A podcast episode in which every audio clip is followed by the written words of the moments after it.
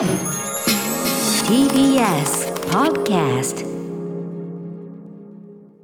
時刻は6時30分になりました。2月1日水曜日。TBS ラジオキーステーションにお送りしているアフターシックスジャンクションパーソナリティの私ライムスター歌丸です。そしてはい水曜パートナー TBS アナウンサーの日々真央子です。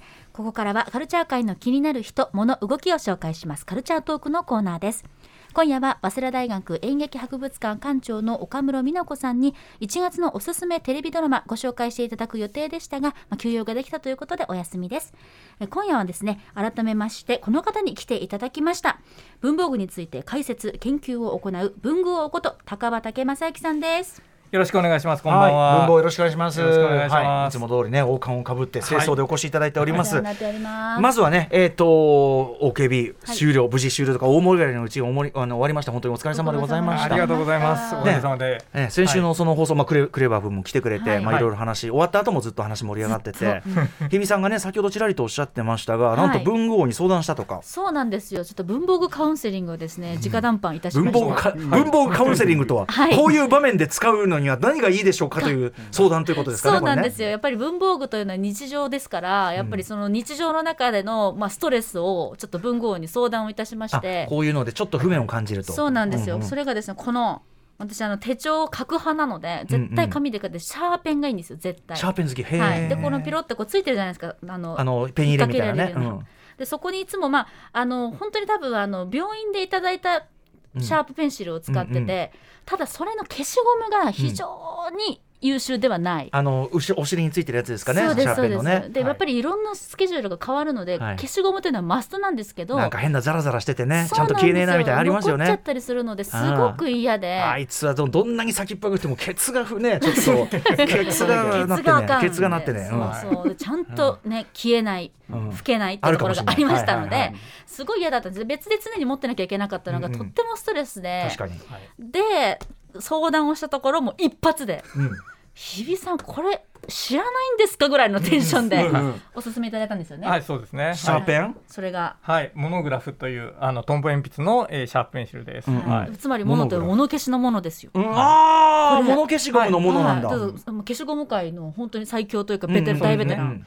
がうんあるついているシャープペンがあるっていうのは私知らなくて。モナさんが作ってるってことなんですか？そうですあのそのトンボ鉛筆が作っているので、はいまあ中の消しゴムはモノのブランドだよっていうことですね。すごいねだからダブルネームっつうはか。普通のシャーペンの後ろについてる消しゴムって、まあ、ちっちゃくて消しにくいじゃないですか、はい。あれわざと減りにくいようにしてあるんですよね。すぐなくなっちゃうから。文句言ってすみません。そういうことか。そうなんです。だからそれはあのいっぱい消してもらいたいから大きな消しゴムがついてるんですけど、はい。その代わり後ろからノックできなくてサイドノックなんですね。ああなるほどねなるほどね。はい。え差し替えもできたりするんですか？できますはい、替えの消しゴム持ってますこれこうクリクリクリと回せば出てくる長いのがじゃあもう消して消して消しまくれ。そう消して消してうん消して、もうなんだってリスケオッケーおかげさまではい私の手帳のね、はいコンディションが非常に整いましてでこれカラーもうんいろいろあってすごい可愛くて、うんそうなんですこの、ね、手帳のカラーとちょっと合わせてショッキングピンクにして、はい。おかげさまで整いました。ありがとうございいやますーでも一発回答だったわけだもんねも。うもうあの食い気味うん。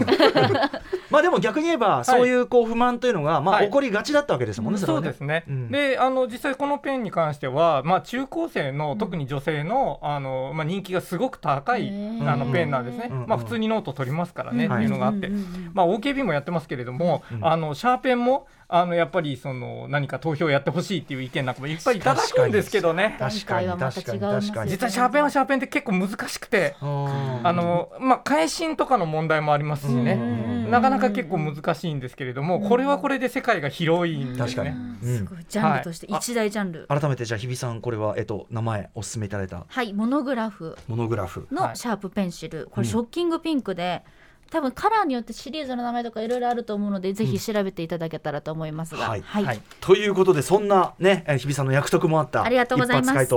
えー先週でございましたが、はい。OKB まずそのえっと結果発表のその週えっとはい。日曜日にですね、なんかこう事後的なはい。感想戦イベントもやられたそうで、そうですね、えっと、日曜日にあの新宿スクールワークっていうね、えーまあ、あの場所でね。握手会もやったところですね。はい、そこでですね、握手会っていうのはあのあの 試しが機会です。ね試しが機会です。はいそう。そう文豪事の握手会ではなくて、はい、であのまああの文具ジャムっていうねあの僕と色物文具の木立さんとそれからタコさんっていう3人で、あー文具ジャム。でとあとそれからですねまああの総合プロデューサーの古川さんと4人でですね語るというね、うん。イベントをやりましたということで、はい。第12回 OKB48 総選挙大感想戦というのを、うん。えー配信で行いました。ではい今でもこれあのアーカイブ残ってますので、えー文具王の YouTube のチャンネルでですね OKB48 検索していただければ出てくると思いますと。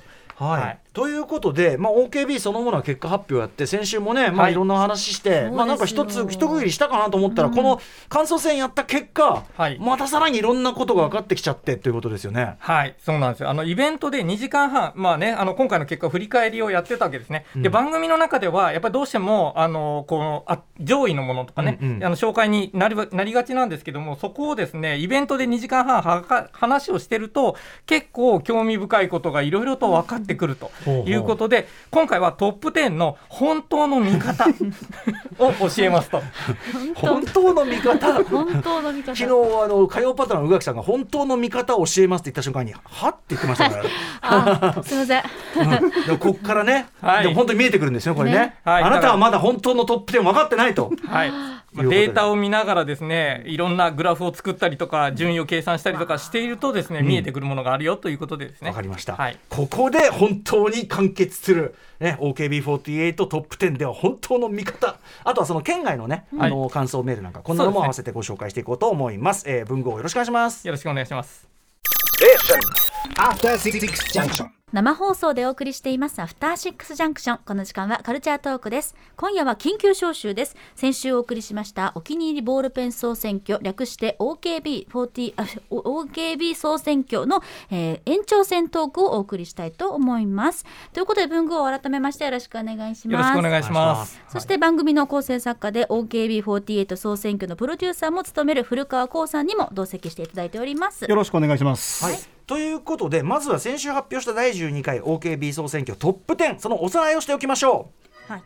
あ聞こえてきました。うはいクレバね国民的行事でございますさあ参りましょう。第10位、桜クレパスのボールサイン ID プラス。こちらはゲルインクのものです。このインクの種類というのも大事なんですよね。合わせてご紹介していきますね。うんうんはいて第9位、オートセルサス水性のものです。第8位、三菱鉛筆ユニボールシグノ307ゲルインク。そして第7位、三菱鉛筆ジェットストリームエッジ油性インクです。第6位ラミーラミーサファリローラーボール。こちらは水性インクです。第5位ゼブラブレンエマルジョン。第4位ペンテルエナージェルインフリーゲル。第3位パイロットジュースアップゲルインク。第2位三菱鉛筆ユニボール 1F こちらもゲルインク。そして第1位三菱鉛筆ジェットストリーム。こちらは油性インクです。はいということでここからですねこのトップ10の本当の見方というのを教わっていこうと思います。じゃあ文豪よろしくお願いします。はい。はい。まあ、あの細かく分析していくと、まあ、いろいろ面白いことが見えてくるので、そのお話をこれからしていきたいなということで、うん。えーまずポイントその1インクの種類別に見てみよう。はい、先ほどからね、あのベスト10いちいちそのねインクの種類をちゃんと言っていただきましたけども、はい。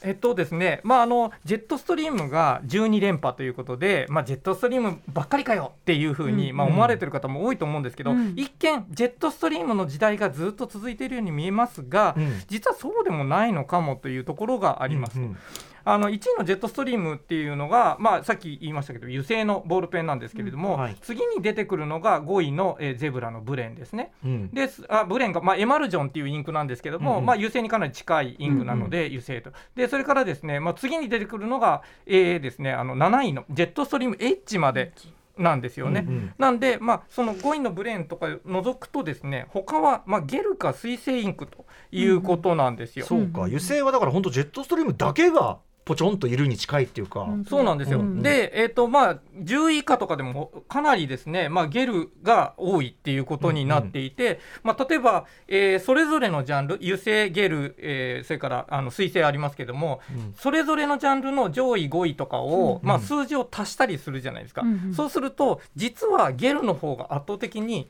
点数高かったりするんですじゃあよね。ゲルゲインク的にはもうゲル一強時代ぐらいの感そうなんですよ。じっていうかなので、まあ、むしろ、まあ、ジェットストリームが、まあ、孤軍奮闘しているというか、うんまあ、1位でですねずっと踏ん張っているというところがですね、まあ、最後の砦というかですねっていう感じになってるんじゃないのかという感じなんです気ねがついたらもうゲル勢に取り囲まれてるみたいなね。はい。うん。えこれ改めてゲルインクってどういうものなんですか、あのゲルインクっていうのは、まあ、あの水性の一種なんですけれども、中に増粘剤っていうちょっと粘り気のあるものが入っていて、まあ、それによってインクのタンクの中では固まってる状態ゼリーみたいな状態で固まってるんですけれども、うんうんうん。ボールのところで、まあ、そのボールが回ることによって、ええ攪拌されることによって液状化します。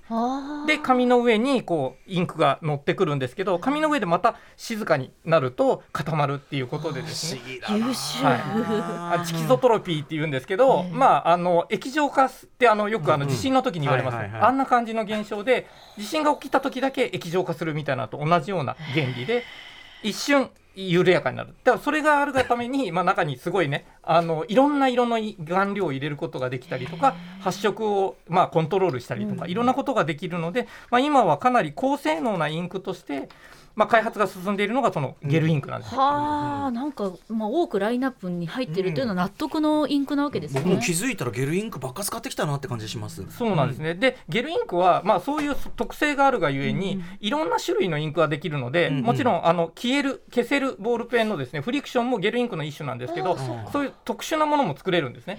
なのでバリエーションが広がりやすいで、インク特性がばらつきが大きいんですね、うんうん。なので好み分かれやすくて、うん。割とですね、まあ、上位に食い込んできてるやつがそれぞれに、まあ、個性的なうんものとして、まあ、出てきてると思うんですけれども、まあ、実はそれ以外の油性のところっていうのは案外その特徴を出しづらいっていうところがありますよね。そうなると、まあ、どうしてもその1位のジェットストリームにうん油性勢の人気が集中してしまってるのではないかと。だから油性油油性油性軍が全部そのジェットストリームに集中してるから1位なだけで、うん。はい。ゲル軍は逆に分散しやすいから、はいっていうだけかもしれない。中堅どころが多すぎるっていうのが、まあ、逆に言うとジェルあのゲルインクが1位になれない理由なのかもしれないと。だから1位にならなくてもその人のお気に入りを見つけやすいってことですよねゲルに関しては種類がいっぱいあるそういうことですね、うん。いろいろいろんな、まあ、特徴があるのであの好みがかなりあのいろんなあのところで分かれてくるっていうのが、まあ、ゲルですね。なので、まあ、1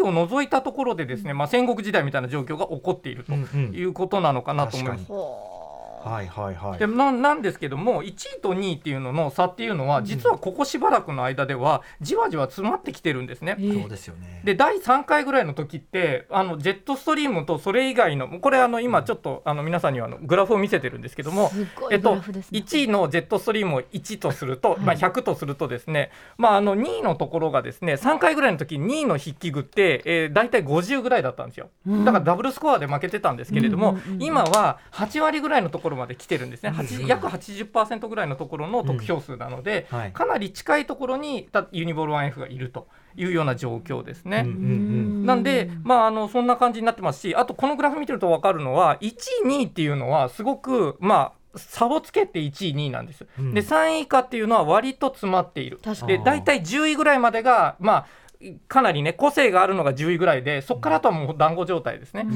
ん。ということでほとんど差がないっていう状況になってるので、実は1位と2位っていうのがその時代の空気感を作ってると。なるほど、うん。なのでこの1位2位っていうのが、まあ、今の時代を代表しているペンだよ、でやっぱりその上位10位ぐらいまでが今みんなが思っているボールペンの、うん。まあ、人気筆記具っていうふうに言えるんじゃないのかなというふうには思いますね。なるほどね。とうん。はい。いやーだからまあジェットストリームぶっちぎりに見えるけどそういうことじゃないかもしれないというふうに見えて。でうんまたあれですよね、まあ、今回あの、まあ、あの握手会が復活したところによって、やっぱ水性インクがガッと上がってきたりとかしてるじラゃないですか。ミーがね、はい。ちゃんとランク6位。とかね。やっぱセルサスなんでねねなかなか高級ボールペンだけどやっぱ持つとねあかっけーってなるもんね。セルサス9位。あと水性の書き味ってありますもんねやっぱねだから水性の書き味とかっていうのはやっぱりあのその短期ちょっと使ってみた時の書き心地の良さっていうのでまあ印象的なのでうん。かなり上がりやすいところもあるんですけど、うんうんなのでやっぱりその、えーインクの種別を見ながらこのランキングをもう一回見ていただくと発見が多いんじゃないのかなと。うんいう気がしまわさらにそのね、はいえっ、とまあそでもそのす彗星とかが上がってきた分押し出されちゃったやつもあるわけですもんね。なんか結構常連組がそうそうそそう。うそうなんですよ。そうしたなって感じなので、まあ、シグノとかサラサクリップとかユニボールシグノ RT1 このあたりがですね、まあ、軒並みその彗星が上がった分だけ落ちたっていう感じで、うん。まあ、4ランクダウンみたいな感じになってたので、まあ、そういうところもありますよね。うん。ゲルインクの中もちょっと戦戦国時代って感じですねそうですちょっとね。そうですね。なんかジェットストリーム一強かと思ってもうはあとかって言ってましたけど、うんうん。こうやって細かく見ていくとチャンスめちゃくちゃあるじゃんっていうなんか。てかもう実質全体としてはもかなりゲルの時代が来ているのではなういのかなと勝ってるって感じもしますけどね。いうところはあるんですね。はい、そしかも1位に入れるのも両方とも三菱鉛筆なんだな。すげえねな、すごい、うん。さてさて、えーインクの種類別に見てみようという、えー見方でございました、はい。続いてのポイントは？はい。トップ10のメーカーに注目してみよう。はい、はいということで、まあ、今言っちゃいましたけど三菱鉛筆がまあかなり入ってますよ強い、ね。まあ、それはね、もうあのやっぱりですね、ユニボール 1F もそうですし、まあ、それ以外にもですね三菱って多いんですけど、ただ、トップ10のところを見ていったときに、1位、えージェットストリーム三菱ですね、2位がユニボール 1F で三菱。ですけど、3位がパイロットのジュースアップ、4位、ペンテルエナージェルインフリー、で5位、ゼブラブレン、うん。で6位、ラミーのサファリローラーボール。うん。で、えーまあ、7位で、えーもう1回ですね三菱鉛筆。7位8位で戻ってくるんですけど、うん。9位でオートセルサス、うん。でその次が桜クレパスボールサイン ID ということで10位までのところの順位を見るとですね、えーまあ、三菱が何回か出てきてるのは確かに強いんですけども、うんそれ以外のメーカーってみんなまんべんなく出てませんか？確かに。確かに。しかもねちゃんとあのラミーとか外国勢まで。も入ってる。入ってたりでとか、うん、そうですね、それ以外のところで、まあ、パイロット、ペンテル、ゼブラ、ミツえー、とラミ、セ、オート、サクラクレパスということで、日本を代表する筆記具メーカーっていうのが、それぞれに入ってきてるっていうのが面白いところかなと。おーちゃんと各社の代表者というか、はい。確かに。ちゃんと顔になる人たちがちゃんと10位に入ってるってそいううこというのはなんですこうやって見ね。てるとなんかバランスバランスいいね。なんかねいい実はね。なんでまあこれってやっぱりどっかに偏ってしまってどっかだけの筆記具で日本のつまあ筆記具ができてますってなったらまあこういうランキングっても成り立たなくなってくるんですけど今やっぱりでボールペンの生態系自体のですねまあ非常にバランスがいいというかうん。それぞれ好みがあってそれぞれ選べるっていう状況がある。でこれ結構ね奇跡的なことでもあると思うしかなりやっぱりすごいことだと思うんですよね。うん未来明るい感じがします、そうなんですよ。文具界。はい。うん。えーメーカーも実はね各メーカーがもう盛り上がってるからこそという感じでございます、続いてのポイントいってみましょう。次何でしょうか？はい、え過去のデータを見ていて思わず書けとうなったペンがある。はい、はい。何でしょうこれは？はい、これはですね、まあ、何事？8位のシグの307っていう、まあ、筆記具なんですけれども、うん。このシグの307ってちょっとですねあの出てきた時の順位22位なんですよ。うんうんうん。そこから226回目がそうなんですけど22から142013111118っていうことでうん。これ徐々に上がってきてるんですよ。うん。でこれ結構まあ稀というかですね、あのこういうランキングで新商品が入ってくるタイプの商品ランキングでいくと、基本的には新しく出てきていいものが出てくると、それに押し出される形でちょっとずつ順位が下がるっていうのがまあ大体の傾向なんですね、うんうん。大まかな傾向としてはみんな緩やかに下がっていく。でそれをいかに踏みとどまるかっていうのが、うんうん。その実力とされてるわけですけれども、はい。今回このですね、まあ、307に関してはですねこの中でじりじり上げてきてるっていうところですよね。うんうん。あ言っちゃったかっこけえこれこれうん確かにかっけえ。じりじり上がってる理由みたいなのってわかる？うん。なんか見えます？307っていうのが、まあ、インクがすごく特殊なんですけど、はい。まあ、ゲルの中でもセルロースナノファイバーっていうですね、まあ、新素材を使っている、うんうん。えーものでですね書き味のぬるっと感が他とちょっと違うんですね。うんうん。っていうところがあるなっていうのがあるんですけどそれがちゃんとね使ってる方に伝わってる感がすごくありましてなんで、えっと、実はこれあの307なんですけど握手会でもウェブでも9位っていうことでどちらでも同じぐらいのだから安定してるんですよね。うんうんなんでしっかりファン層を掴んでいってうん理解してもらっているっていうところがあるのかなと。好きな人は確信を持ってはい、こここにたどり着いたって感じしますね伺だとってると思います。なのでこの307の、えー、と数字が上がってきてるっていうのは徐々にファンがちゃんと増えてきていて、うんうんであとまあ握手会とかで初めて知る人も増えているということなのかなと思います。はいあの、ねそうか。同じように、まあ、あとあと,ゆ、えー、と13分もですね10位から来てだんだん上げてきてねえ。3位っていうところまで来たので、ね13分もすごいんですけど、うん。ただまあ上げ幅でいくとこの307っていうのが最初うんうん。22ってあんまりね、あの、うんうん。注目されてないところからスタートしてるじゃないですか、確かに。そっからもう今ね押しも押されぬ10位以内まで入ってきてるっていうところがすごいなと。ジュースアップ的なそのねあのなんていうの超新星新人みたいなそういう感じでもないわけだったでもなかったと思うんですよね、あんまりなんかこう、ね、出てきた時にはそんなに知られてなかったと思うんですけど、それがここまで実力だけで這い上がってきた感じがあって、それはすごいなと。ちょっと307書き味忘れちゃったから今度やって書いてみよう、ねよう。さあさてさて、えーこんな感じでですねベスト10のね、えー、と新たな見方というのを教わりましたがちょっと残りの時間あの、駆け足ですが、はい。えー、とベスト10県外の、はい。えー何かこう印象に残った感想などあれば、えー、と古川さんからご紹介いただきたいと思います。はい、あのボールペンっていうこのランキングだけ特に上位だけ見てると、まあ、書き味がいいとか持ち心地がいいみたいなある一つの指あの指標で語られてるような感じするかもしれませんけど、いや実は全然そんなことないんだっていう例をいくつか紹介したいんですけど例えば29位に入っているパワータンクというボールペンがあるんですね。これはえ後ろからインクを空気で押し出すことによって逆さまに筆記ができたりとかあるいは普通のボールペンだとペン先が滑ってしまうようなものにも書けるというのが売りで、まあ、一部の人には絶対に必要とされているペンなんですけど、このパワータンクスタンダードに投票された方ナーキ JP さんという70歳の男性の方なんですけど、この方のコメントがすごくて寝床でも、まあ、上向き筆記ができる自由度がいいと。でビニールにも書けるし葉っぱの裏にも書けるので、え。高温の車内でも耐えるのがいいとふうにおっしゃってる、ほこの人職業の欄見るとえ果樹農業をやられてる方なんですね。あ実際に葉っぱの裏にどうやらボールペンで記入をされているらしいんですよ。となるとパワータンクが一番いいという理屈になるわけですね、これは僕らもちょっと考えたこともないような使い道だったのでなるほどと思いました。あと例えば、えーこの2位に入ったユニボール 1F に投票されている方で、うん。アダム・キュービッツさんという方なんですけど、うん。この方私は外科医で患者さんに手術の同意の説明をした後、うん。その同意書の説明にユニボール 1F を渡しています。はうん、であの茜空っていうカラーのボディカラーのものなんですけど、うんうんうん。でパッと見が印象で、まあ、黒のボールペンかどうか分かんないまま書き出すらしいんですけど、うんうん。書いてみると書き心地がいいとか重量感もちょうどいいねってことで、うんうん。皆さん満足していただいてるっていうふうに、手術の同意書用のボールペンとしてユニボール 1F を選んでらっしゃる。なるほど。